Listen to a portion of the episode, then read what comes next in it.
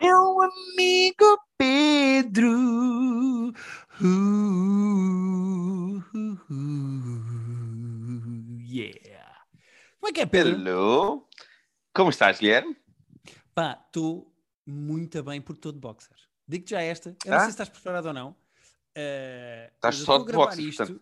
Eu gosto Eu quando tô- dizes todo boxers, que significa que só estás de boxers, não é? Não, mas eu estou. Eu vou-te mostrar. Pedro, eu estou de t-shirt. Não, eu não preciso ver, eu acredito na tua palavra. Pois, e de boxers. T-shirt e boxers é o que eu tenho neste momento. E um par de chinelos. Mas é, é engraçado quando tu dizes, eh, que eu gosto, enfim, já, já, já disse isso. Mas quando, quando- se tu dizes todo de boxers, tu estás sempre de boxers, no fundo é isso. Mas normalmente tens Ah, umas calças pois. por cima. Mas é que eu também não estou só de boxers porque estou de t-shirt. Portanto, como é que eu digo aqui? Não, certo, certo, mas naquela, na, na, na- na zona das boxers, dizeres que estás de boxers significa que não tens nada por cima das boxers. Pois. Mas mesmo É quando um- estás é- de calças, estás de boxers. Exatamente, mas nunca dizes, nessa circunstância, nunca dizes todo de boxers. Pedro, viste como uma conversa que podia ser javarda foi para a língua portuguesa? Não foi isto, foi só sobre gramática e sintaxe. Eh, Quem Exatamente. acusar de javardice está tá com, com a cabeça muito porca. E o que as pessoas Guilherme, não sabem é que tu estás nu. Estou todo nu e estou com. Ai. Ah, o que é que nós estamos a gravar agora? Nós estamos a gravar para aí oito coisas hoje ah, e eu já não sei o que é. Hoje, agora estamos a gravar um Hum. episódio de eh, 16 de junho, quinta-feira, o episódio desta semana sobre as coisas desta semana. Ah, tá. Então estou ligado. Eh, eu não sei se tu tens coisas para dizer, mas podíamos começar. Nós a semana passada falámos do John Cleese, porque íamos ver o John Cleese. Podemos começar só Uhum. com uma pequena nota sobre John Cleese. Queres fazer notas sobre John Cleese? Eu vou deixar então. Porque tu estás com medo que eu vá dizer coisas sobre o Herman, mas eu não vou. Eu não estou nada, não tenho nada, não vou dizer nada. Tu é que sabes, tu é que viste que eu estava lá ao teu O lado. Herman sabe muito bem o que é que fez e o que é que acharia se lhe fizessem a ele. O que eu vou dizer é outra coisa. Eu não estava à Hum. espera, porque eu não sabia o que é que ia. Eu não sei se tu sabes o que é que ias, mas eu não fazia Ah. ideia ao que é que ia. eu tinha visto praticamente um espetáculo há 10 anos no Reino Unido e não estava à espera que fosse igual, até tipo 4 dias antes do espetáculo, quando as pessoas começaram a ir às datas antes da nossa e me disseram que era exatamente o que eu já tinha visto. Portanto, eu aí baixei as expectativas consideravelmente. Pois, é que, primeiro, não só saber que o John Cleese, ver o John Cleese ao vivo é incrível. O John Cleese é, é pá, vamos É- passar essa fase, o John Cleese Essa é a experiência, não é? Exato. Do- nós nós eh, termos o sentido do humor que temos e as referências que temos, em grande parte, devem-se ao John Cleese. Portanto, a importância dele e a reverência que nós temos por ele é, é indiferente para esta conversa. A mim o que me chateia e que eu fiquei triste é a expectativa e a felicidade que é ver o John Cleese ao vivo esbaterem de frente com um espetáculo que claramente cheira a mofo, porque ele está a fazer Pois. aquilo há 10 anos, e que no fundo é só um velhote sentado a ler um teleponto e a contar anedotas, pá, é Pois. meio. Fiquei. É O pouco. potencial que aquilo podia ter de histórias, é de backstage, de... e de repente aquilo é só sobre o gajo a dizer assim: Pois, porque eu sou a favor de fazer piadas com tudo, também vou fazer com irlandeses e conta uma piada irlandesa. Yeah. Também vou. Pá, claramente aquelas perguntas do fim eram combinadas, maior parte, e estavam com respostas ensaiadas, ou seja, aquilo tem tudo um ar de, de, de velho. Não sei É, é pouco sim, é pouco sim. Tipo, para o que é, e tipo, estás no Coliseu e o bilhete são caros, ah, podia ser um bocadinho mais. Yeah. E a ideia gosto que eu tenho daquele- que eu tinha visto ainda assim, do que eu tinha visto há uns anos, era tipo, mais Monty Pythons e mais tipo mostrar os sketches e dizer: olha, aqui nós, o que aconteceu neste sketch foi que alguém teve esta ideia e depois nós pegámos nisto e fizemos isto. Yeah. Tinha mais disso, e isso é giro. É, é, sabes o que é que aconteceu? Ele substituiu isso por mais 74 histórias dele em hotéis. Yeah. E mais que, ah, algum queixume politicamente corretos que às vezes fica ali tipo. Epá, mas isso, pá, tranquilo. E ele é amigo do Roman Polanski, parabéns para ele. A mim chateia mais, Sim, por sim, exemplo, um gajo como o John Cleese, pá, que é um homem absolutamente brilhante e importante para a história do humor internacional e mundial, estar deslumbrado e achar engraçadíssimo a mulher esconder-se debaixo da cama e agarrar-lhe o pé. Pá, que é uma coisa. Ah, tão isso eu achei fofo. Por acaso, eu, Epá, isso eu achei fofo. A sério, e de repente é esta grande prova de amor que o gajo. Pá, pronto, Ah, eu eu percebo. fofo. Eh, Se calhar é uma questão de referências e o gajo está apaixonado e pá, bom Pois, eu acho que é mais por aí. Epá, eu achei só. E ainda para mais, queria só fazer esta nota. Ele lá a certa altura diz que não gosta de designers. Pá, e nota-se no cartaz do espetáculo do gajo que o gajo não se está com designers. Eh, pronto, queria só. Se calhar, pronto, como falámos do, do John Cleese a semana passada, queria dizer que gostei muito de o ver, não gostei do espetáculo que o vi. São coisas completamente Sim, diferentes. é isso, é isso. Eu acho que é mais uh, saberes que estiveste na presença de um dos maiores de sempre. Sem dúvida absolutamente nenhuma. É isso. Poder dizer que viu o John Cleese ao vivo é o que o John Cleese anda a cobrar. Yeah, Porque depois do espetáculo em si é do género, ah, ok, pronto. Tipo, passaste tem um clipes tele-. As, as pessoas não, não têm noção que não foram, mas há um teleponto gigante, tipo um ecrã gigante, com o teleponto dele num dos lados da sala. Portanto, tu podes estar a acompanhar, se quiseres ver com legendas em inglês, podes estar só a ver o teleponto, porque ele Ah, também não sim, se desvia do teleponto uma palavra. É isso, o que ele improvisa ou o que ele fala da cabeça dele é tipo 2%. Yeah. O que não tem nada de mal. Repara, se o John Mulaney ou o George Carlin viessem cá fazer um espetáculo, eu também não estava a esperar Sim, que os gajos improvisassem. Agora, se fossem rifar tudo, yeah. exato. Agora, é só esquisito, tipo, aquele senhor estar a fazer aquilo há 10 anos e ser tão insosso, sabes? Yeah. Eh, não sei explicar. Posso estar a ser pobre e mal agradecido de de repente vir cá o John Cleese a Portugal, eu ver o gajo ao vivo e eu estar aqui a ser. Não, é, é expectativa, é tudo na vida. É isso. Eh, Foi uma se pequena TED Talk com, com, com o John Cleese e foi. Pá. E foi. Pronto, é isso. Aconteceu e seguiu a nossa vida.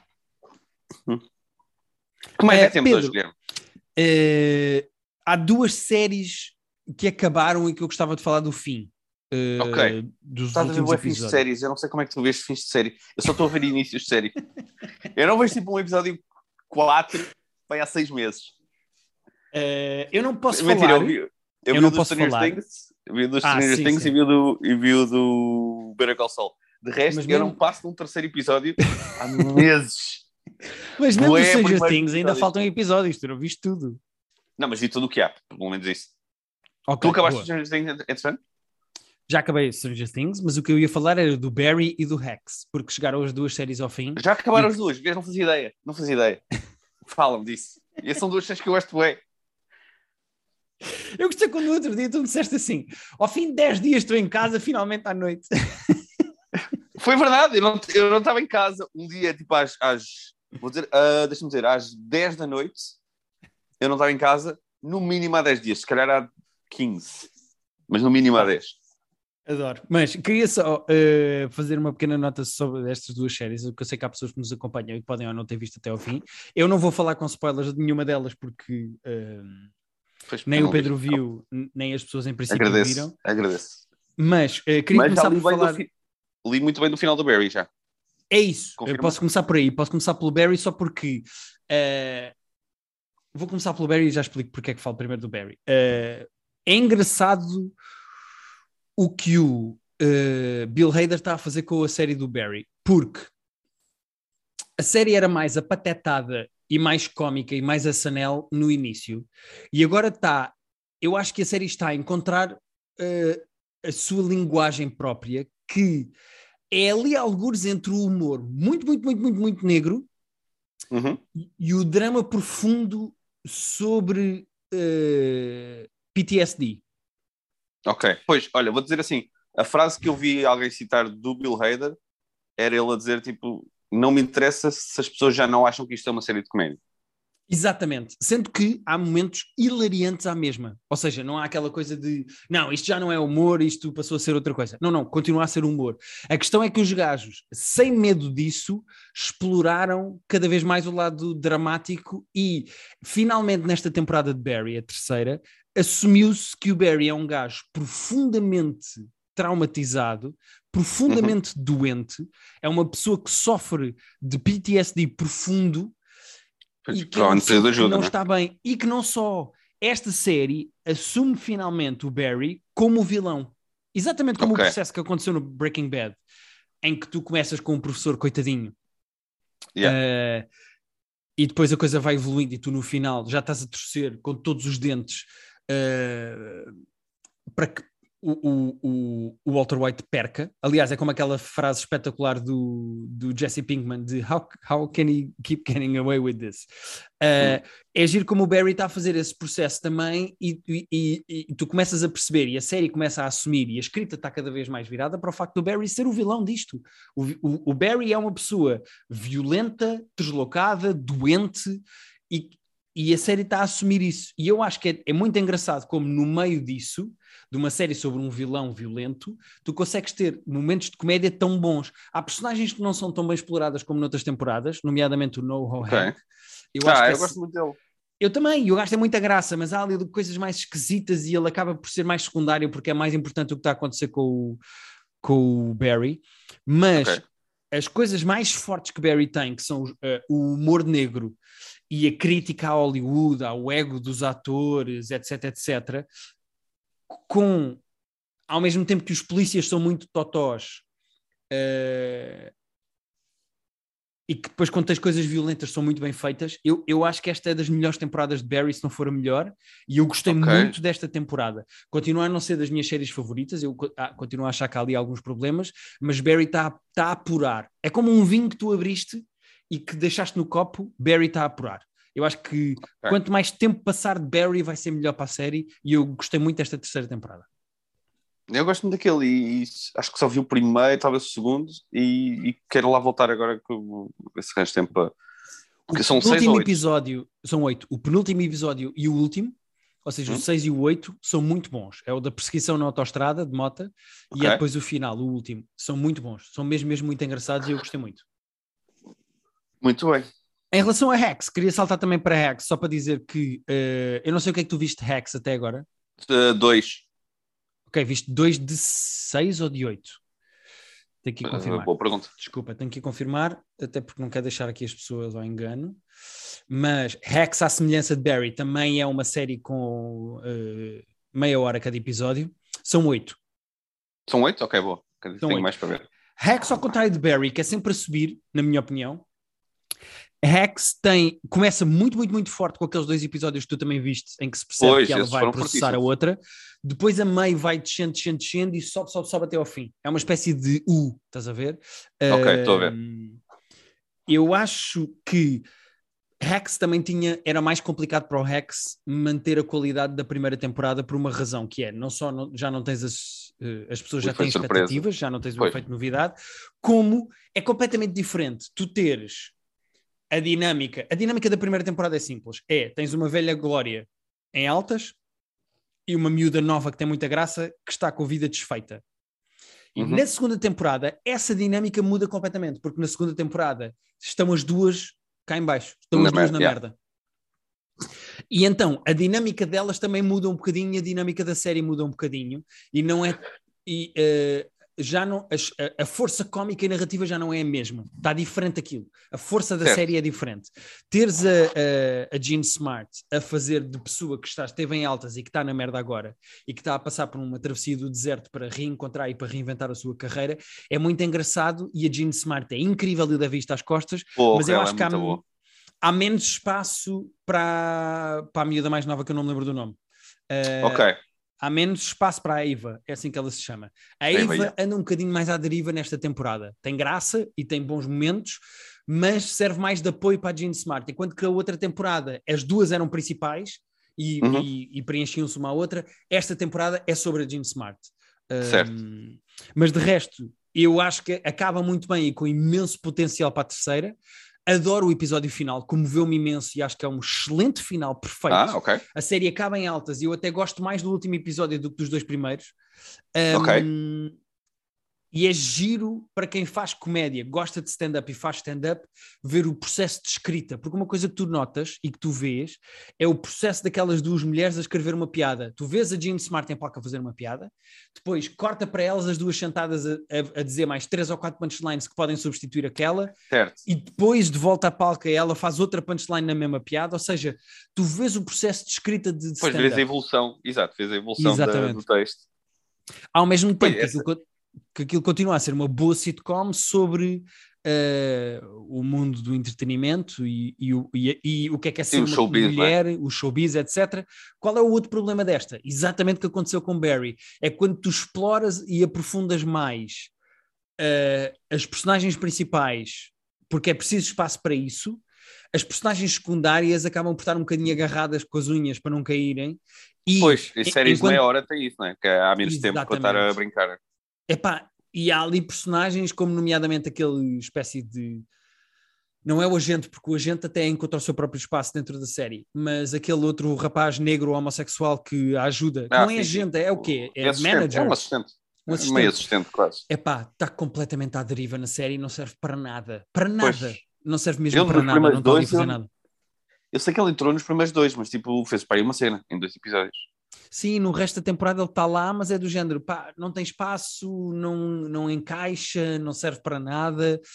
Uh, portanto, séries de meia hora é muito complicado. Séries de é meia hora não tem, não tem tempo para, para essas brincadeiras que às vezes as séries de uma hora têm. Sim. Pá, mas tem excelente humor a gozar com millennials, tem bom humor a gozar hum. com, com velhos, boomers, uh, tem bom humor de observação sobre o estado em que estão as, as uh, pá, o mundo do entretenimento, as plataformas, os estúdios, etc, etc. Um, e portanto, eu estou gostei desta segunda temporada, mas mais porque ela representa para a terceira e para a evolução da própria série em si, do Rex. Mas pronto, mas hum. gostei. Muito bem, vou aí de ver isso também muito em breve. Mais depressa que o Barry, provavelmente. Pronto, queria só fechar estas duas porque, como gosto delas e como são Uh, falámos aqui no início, queria fechá-las aqui. Acho que também. Sim, sim, olha, nem tinha noção que já tinham acabado. Vê lá tu uh, quantas anos é a minha vida.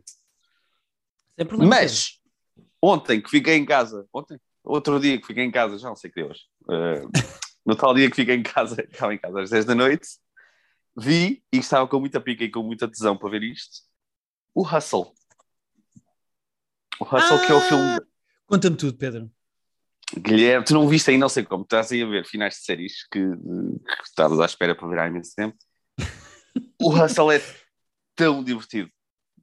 O Hustle é o filme conta, da Netflix. Conta uma história. É, é, é então, ok, Netflix com o Adam, Hus, com o Adam, o Adam Sandler. Sandler. Então, é muito simples. Uh, já produzido pelo LeBron e não me lembro se estava lá tipo a NBA oficialmente envolvido, mas tem que estar porque uh, tem tipo todos os logotipos, todos os nomes das equipas, não há cá tipo aquelas cenas de APs que não tinham os direitos do APs de Pro Evolution Soccer, não terem okay. os direitos. Não, tem tudo, tem tudo, tem os logotipos, tem os equipamentos, tem os jogadores, tem. Aquilo é tipo. Aquilo é quase um anúncio de uma hora e meia, de, duas horas à NBA. Ok. Mas a história é muito simples: é Adam Sandler é um scout, é um olheiro dos 76ers de Filadélfia. E pá, o filme começa com eles estão a pensar se escolher um alemão no draft, o gajo está a dizer que não gosta muito deste gajo, que tem ali algumas dúvidas. Uh, os gajos acabam de escolher o gajo. Ele era para ir ser treinador, depois por razões que tu vês no filme não é, mas a cena que dizem é, ele é um olhar tipo, histórico. Eles é, encontra-me o próximo gajo para nós metermos nesta equipa a próxima estrela e tu podes vir ser uh, treinador adjunto. Porque ele queria ser treinador adjunto porque ele está farto de estar em hotéis tipo 350 dias por ano a ver jogadores tipo na, na Letónia e Espanha e na Croácia e não sei onde okay. e nunca estar em casa com a família. Portanto, ele queria ser treinador adjunto e estar, e estar de facto a morar em Filadélfia. E eles dizem: Olha, se tu encontrares o próximo gajo, vens para, para ir para o banco com ficar em casa. E o gajo encontra um espanhol que é o Juancho Hernan Gómez, isso é o jogador da NBA que faz o Bo Cruz, que é, o, que é a personagem e ele tenta levá-lo para a NBA e depois, eh, enfim, há toda uma série de, de peripécias para, para levar o gajo para a NBA para o draft. Okay. Mas o filme é, é um filme de desporto clássico, é muito formulaico, tipo, é muito previsível, tu, tu não, não te vai, vais surpreender em pequenos momentos, mas tipo, não há assim grandes twists, não há assim grandes, oh Deus, como é que isto aconteceu? Eu nunca imaginei. Não, o filme é muito, é muito formulaico. Mas é super divertido porque as personagens são boas, Uh, as interpretações são boas, tipo o Juancho Hernan Gomes não vai ser, da mesma maneira que não é uma estrela da NBA, não vai ganhar nenhum Oscar, mas está muito bem a fazer aquilo, não inventa e faz aquilo bem. Tem boas sequências de basquete, boas. Uh, a realização é boa, bastante boa okay. até para, para basquete, que é sempre uma coisa complicada. O Anthony Edwards que vai ser uma das estrelas da NBA na vida real, faz tipo meio o arco-inimigo do, da personagem principal, que é outro gajo que também quer ser escolhido no draft e que é a estrela. Eu vou-te ser muito honesto, eu sigo a NBA e gosto muito da NBA, sei perfeitamente quem é o Anthony Edwards, este Juancho Hernan Gomes. Não, o, Juancho Hernan Gomes, tipo, ele teve uma época que teve para aí 12 pontos de média, para há uns 4 anos, mas foi tipo a melhor época da carreira dele foi ter 12 pontos de média. Ele, o ano Pois. passado teve tipo 2 ou 3 pontos de média. Ele é um ele é um bench warmer, ele, ele está ali a aquecer o banco, só que é daquelas merdas. Uh, já, magia do cinema e, e tudo mais. Mas tu seres a NBA tem, tem, acho que eles até mencionam esse número antes, tem tipo 400 jogadores, mais ou menos. Sim, se tu seres mediano na NBA é porque és incrível. É isso. Tu seres um um dos melhores jogadores, um, tu seres um dos piores jogadores da NBA, faz-te tipo um dos mil melhores jogadores de basquete do mundo. Tipo 0,00001% dos melhores do mundo. É pá. E, o- gajo faz aquilo bem, ele, ele não inventa muito, eh, ele não tem assim um range incrível, mas. E não lhe pedem isso também. O filme é até é bem escrito nesse, nesse sentido, porque não lhe pedem muitas cenas especialmente dramáticas e não, não puxam demasiado por ele e, e de maneira inteligente. Puxam mais pelo Sandler, que também. também. Uh, o Sandler é fixe, meu. O Sandler, quando, quando não está a fazer aquelas, aquelas bonecadas tontas que ninguém quer saber, Pois, há muita essa Eh, discussão na internet, eu tenho visto isso, porque vejo muita gente a dizer bem do, do Hustle, do filme. E há muita gente a dizer que isto, este filme e o One Cut Gems, que entretanto ele já está a fazer outro filme com, lá com os Safdie Brothers, mas eh, Yeah. este filme e o One Cut Gems podem ser, podem dar um- uma espécie de, de revivalismo à carreira do Adam Sandler, que ele não estava à espera. Pois, mas é. Então, mas é ele é que tem que decidir o que ele quer. Quando ele, ele já tinha feito o Punch Drunk Love há, um- há um- uma boa série de anos do Paul Thomas Anderson, já tinha feito o Funny People em que ele está muito bem também. O Funny People, yeah, Funny People, o único que James agora há, há menos tempo, agora este. Ele, quando quer fazer coisas um bocadinho mais sérias, um bocadinho mais interessantes, ele é bom. Agora ele é que quer decidir se quer fazer isto ou se quer fazer comédias tolas, algumas para a própria Netflix, como ele estava a fazer às tantas. Ele tinha aquele deal que fez tipo seis filmes seguidos para a Netflix, todos com um péssimo aspecto. Pá, ele sim, decide o que é que ele assim, quer. aquelas comédias parvas, pá, e desnecessárias. Yeah. Mas, mas E ele aqui, quando dar faz muito uma dinheiro. coisa. pois devem, pois devem. Isto aqui é, é, o- é aquele tipo de filme. E nós, olha, e, fazer a ponto com o nosso com o nosso Patreon em que nós falámos do. Tivemos a ver o Film Club, tivemos a ver o Color of Money do Scorsese com o Paul Newman e com o, e com o Tom Cruise. dinheiro que está no Disney Plus. Exatamente, está no Disney Plus para quem quiser ver e depois vem ao nosso Patreon e, e vem-nos ouvir falar do, do filme. É aquele tipo de filme que fazia-se muito nessa altura, ali nos 80s, 90s, e que parece que quase deixou de existir, que é, pá, não é um filme independente com, feito com 19 euros, mas também não é um filme de super-heróis de 500 bilhões de, de euros. Pá, é uma história simples, com o meio de pessoas eh, mais contemporânea, não tem que ser também uma cena sobre o sofrimento na Segunda Guerra. Não, são só pessoas normais, contemporâneas, toda a gente tem iPhones, uh, tipo de coisa que eu gosto. E o filme é muito divertido. Eu acho que é, obviamente, mais divertido para quem gosta de basquete, mais divertido para quem percebe da NBA, porque aparecem à bué da cameos de toda a gente. Sim, já estive a ver Ah, aqui no IMDB os cameos. Mas nós temos uma Não, é- amiga, a Joana, que, aliás, Uhum. faz o podcast do Livre com a, com a minha mulher, com a Rita. Exatamente. ela não percebe nada de basquete, não liga a basquete, não segue basquete, viu o filme e dá por ela a ver eh, highlights de jogadores no, no YouTube, porque ficou a Não, gostar de assim, basquete. o Anthony Edwards já é um, já é um excelente jogador da NBA e vai ser um, vai ser um, um monstro mesmo, porque ele é, ele é mesmo um grande jogador da NBA. Mas ele, a interpretar, ele está muito bem a fazer esse papel. Ele é um sacaninha que fica tipo, percebe que ele é suposto ter a segunda escolha do draft, e ele percebe que este outro miúdo está a aparecer e que pode, pode ser uma ameaça, e o gajo começa tipo, a, a ser sacaninha. Tipo, eles estão a fazer aqueles jogos de exibição para, mostrar, para, para os scouts verem os miúdos que estão a aparecer, e ele fica tipo a puxar por ele, fica tipo a picá-lo, fica tipo a desafiá-lo e destrói-o mentalmente. E ele faz muito bem aquilo, não estava nada à espera que, que lá com o jogo tivesse aquele, esse range. Sim. E é sempre bom é quando o LeBron produz só e não continua a aparecer como fez no Space Jam 2. Eh, também agradeço pois é isso, ele, ele, sendo que ele, tem, ele, ele aparece pouco, mas tem muita graça no, no Trainwreck, é, em defesa de, LeBron. Mas eu acho que foi inteligente da parte dele uh, só produzir o filme e deixar os outros fazerem. O filme tem muitos, muitos, muitos cameos. Às vezes é um bocadinho estranho, porque a maior parte dos cameos são de jogadores e de, seja jogadores, seja donos, seja ex-jogadores, a fazer deles próprios. mas depois há dois ou três que não fazem deles próprios. Incluindo Então, estes dois é mais- principais que tu estás a dizer. Incluindo as duas principais, mas aí eles, lá está, eles são tanto na história que tu abstraste.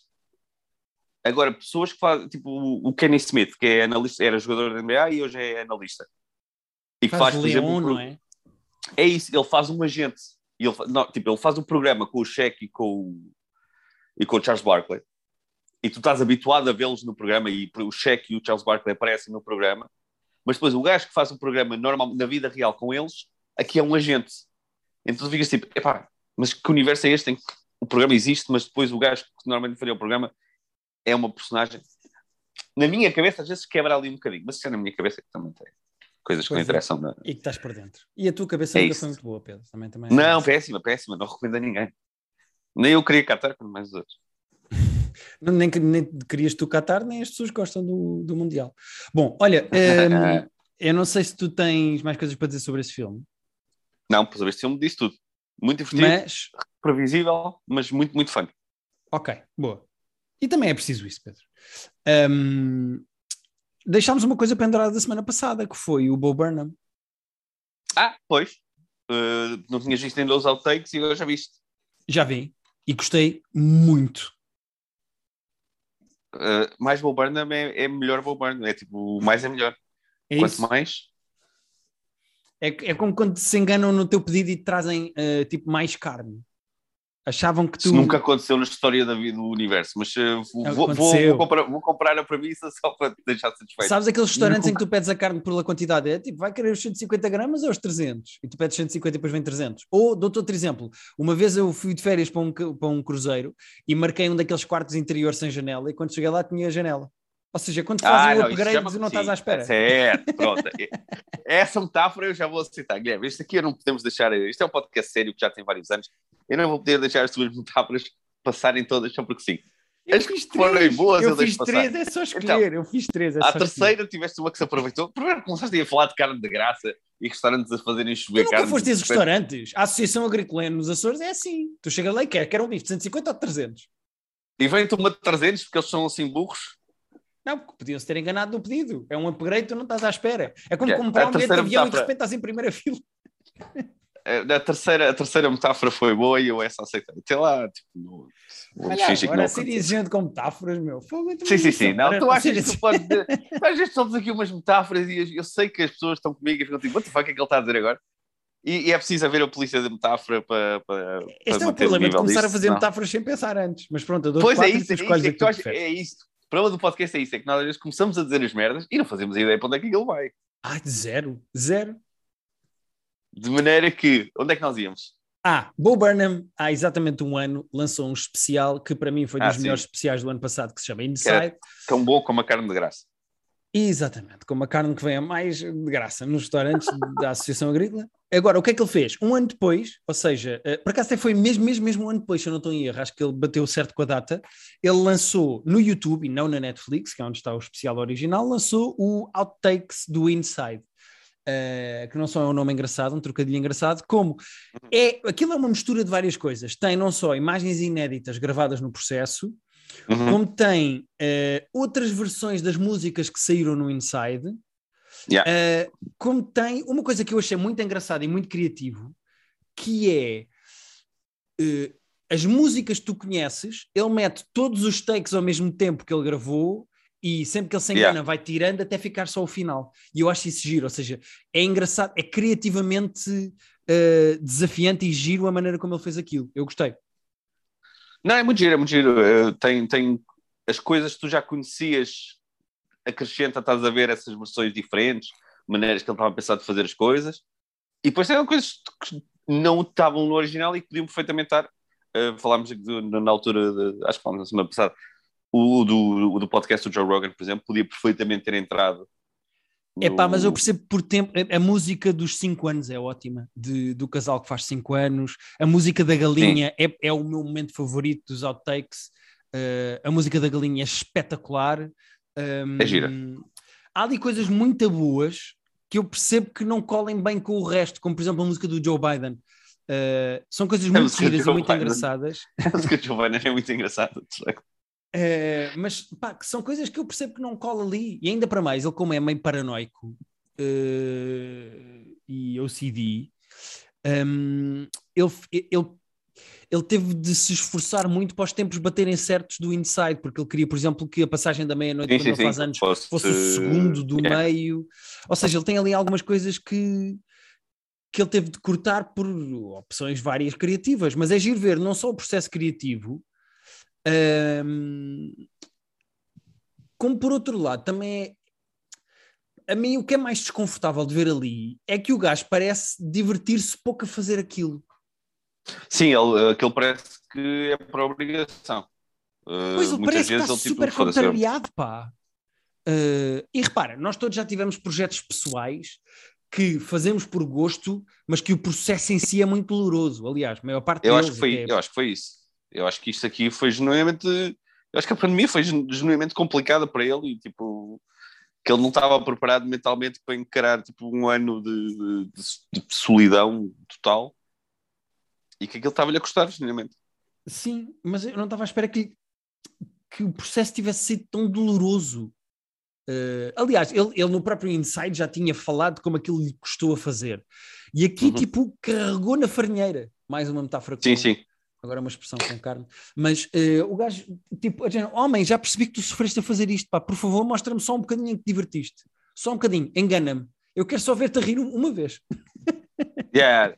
Não, é assim, se ele se riu, se ele se enganou, ele tipo, não está nos outros. Também é estranho rir-te sozinho, então, quando está a fazer uma coisa assim sozinho, também é estranho ter assim claro. acesso a sorriso, ainda por cima com as tuas próprias coisas, quando estás a escrever só tu, Certo, mas ele podia estar, por exemplo, divertido de uma coisa ter funcionado. Sim, isso, sim. Uh, se isso aconteceu, ele não nos mostrou isso, não é? Zero. Não há. Pode haver, esse, pode haver esse, os outtakes dos outtakes estarem lá. não, mas eu acho que o Bow se esforça muito para mostrar que aquilo custou muito a fazer e que foi doloroso sim, para sim, ele. Sim. Uh... Acho que há quase um orgulho da parte dele de mostrar o quão complicado isto foi. Sim, sim, sem dúvida. E pronto, eh, bom para ti. Eh, mas, mas, gostei. Acho que quem gostou do Inside vai adorar uh, as merdinhas que ficaram de fora e que estão nos outtakes. Uh, muito ah, incluindo aquele, aquele spoof da Marvel com, com os próximos filmes daquilo. Que tem todos boa da graça quando ele começa a fazer as versões do, do, yeah. do Inside Pá, com os logotipos e tudo. O gozo Joe Rogan é perfeito. Esse é perfeito. Esse aí é mesmo tipo chef's kiss. Yeah. Uh, já vi aquele pai três ou quatro vezes e não só é muito bem feito tecnicamente, a maneira como ele está a fazer as duas versões da conversa e a falar por cima de si próprio. Eu depois estava a pensar que ele é uns timings que ele tem que ter ali incríveis de. Tem que ser, tem que ter é muito. É, é difícil fazer aquilo. É preciso yeah. fazer uma vez, gravar, fazer outra vez tendo perfeitamente decorada os timings em que ele tinha a falar por cima dali do, da primeira vez, mas o conteúdo é perfeito. E, e nota-se mesmo o que é que ele quer dizer ali e quem é que ele estava a gozar ali. Yeah, yeah. É que nem é preciso dizer, está lá. Pedro, nós temos muito pouco tempo, mas eu ainda queria só dar um salto a mais uma coisa. Então dá. E depois o resto que eu tinha aqui deixo para a semana. Não sei se tu tens mais coisas também, mas podemos deixar para Tinha a semana. uma coisinha, mas também. Falamos no da semana que vem, sem problema. Uh, eu queria só mesmo uh, falar, uh, só porque somos amigos e gostamos dela, mas não é que ela precise deste podcast para vender livros, mas a Joana Marques lançou um livro chamado Apontar é Feio, uh, hum. em que reúne textos, crónicas dela, acho eu, no JN, se eu não estou em erro. Okay. Uh, ela escrevia no JN e compilou aqui uh, crónicas dela, uh, apontamentos, como ela lhe chama lá, e lançou o Apontar é Feio. Pá, e a Joana tem muita, muita, muita graça, está numa maré alta uh, nesta fase. Merecidíssimo, exatamente. E portanto, se acham graça à Joana e se querem ver a Joana irritar gente, porque não comprar o livro dela do Apontar é Feio, que eu gosto muito, muito dela bom. e tudo o que for bom para a Joana é bom para nós. Portanto, muito também gosto, sou grande fã da Joana. É isso, sou, fico muito feliz que as coisas estejam a correr bem à Joana, sou fã dela e portanto comprei o livro dela. Eu já comprei, tenho aqui. Apontar é feio, já saiu, portanto. Então essa, Apontar essa é feio. Aí não... Sim. Neste momento, comprei pela WUC. Neste momento, ela está uh, no top da FNAC, se eu não estou em erro, só atrás do José Milhazes. Portanto, Joana Marques e José Milhazes nos tops da FNAC. Por que não? Uh, e é isso, queria, não queria deixar de falar disto sem acabar. Temos ainda 4 minutos. Se calhar uh, uh, aproveitamos só para dizer às pessoas para ir no nosso Patreon, que nós no nosso Patreon fizemos Filme Club com um filme bom e esta semana falámos da Cor do Dinheiro. O Pedro mencionou há bocado o filme do Scorsese com o Paul Newman e o Tom Cruise, muito, muito, muito, muito, muito novinho como a nossa ilha, sobre bilhar. há muitos, muitos, muitos jogos de, de bilhar. Ehm, passem lá, deem-nos dinheirinho que nós precisamos para comprar livros dos nossos próprios amigos que não oferecem. Exato. Já e... sabem que no Patreon tem sempre tudo para trás, portanto, se inscreverem hoje, têm acesso a todos, todos os top 5, todos os filmes clubes bons e maus que nós já gravamos estão lá. Normalmente são tipo 15, 20, 30 minutos por semana extra que nós metemos lá. E pronto, é passar lá e descobrir isso tudo para trás. Exatamente. Muito bem, e... portanto, voltamos para a semana, não é, Pedro? Vai ter que ser, não é? Depois só vamos de férias. Temos decidido depois isso. Vamos de férias em agosto, é isso? Sim, podemos ver para a frente. Talvez em agosto a gente pare para tu poderes a parar, parar, acabar, aliás, é o que eu quero dizer. Séries estás a deixar a meio porque. Ah, sim, sim, sim, sim, Agosto também não, é bom não... para isso, para nós limparmos o palato e para eu ver filmes de merda, que já sabes quem é agosto. E para tu ver filmes de merda, de merda e começares a não dar mensagem de que estás a ver o Transformers tipo 7 para as 4 da tarde, é que nem sequer é à Até digo mais, eu tenho tudo planeado para agosto, eu vou ver todos os Fast and Furious. É? Todos. É nem, é que tu, tipo, nem é que tu acabas, tipo, acabas de jantar e vais ver um desses filmes de merda. Não, é, é, tipo meio dia e meia e eu, tô, eu tenho acordo com mensagens tu já. Transformers 4 é horrível. E eu depois escolher, mas, mas tu já vês o que ia acontecer. Não, não, mas é, é pior do que estavas a pensar. 2022 é o ano em que eu me vou pôr a par de Fast and Furious. Vais ver. Oh meu Deus. Sabes o que é que te falta sequer? Que eu nem sei o que é que te falta. É só falta a última, não? Não, então eu só vi os três primeiros, eu só fui até ao Tokyo Drift. Ah. Então o que é que nós fomos ver ao cinema? Foi o Hobbs and Shaw? Não, Hobbs and Shaw, mas isso é tipo paralelo, isso não conta. Oh, não conta, não conta, conta, que eu tive uma hora e meia a ver essa merda, tu me arrastaste para o cinema. Não conta. Mas é isso, faltava. em princípio vamos parar em agosto, mas até lá ainda, ainda temos imensa coisa para falar e vão ser temos coisas boas, coisas. Portanto, Vou ver para o primeiro lado. episódio e depois mais 10 coisas. Exatamente, exatamente. Portanto, até para a semana e muito obrigado por nos ouvirem. Adeus, amigos.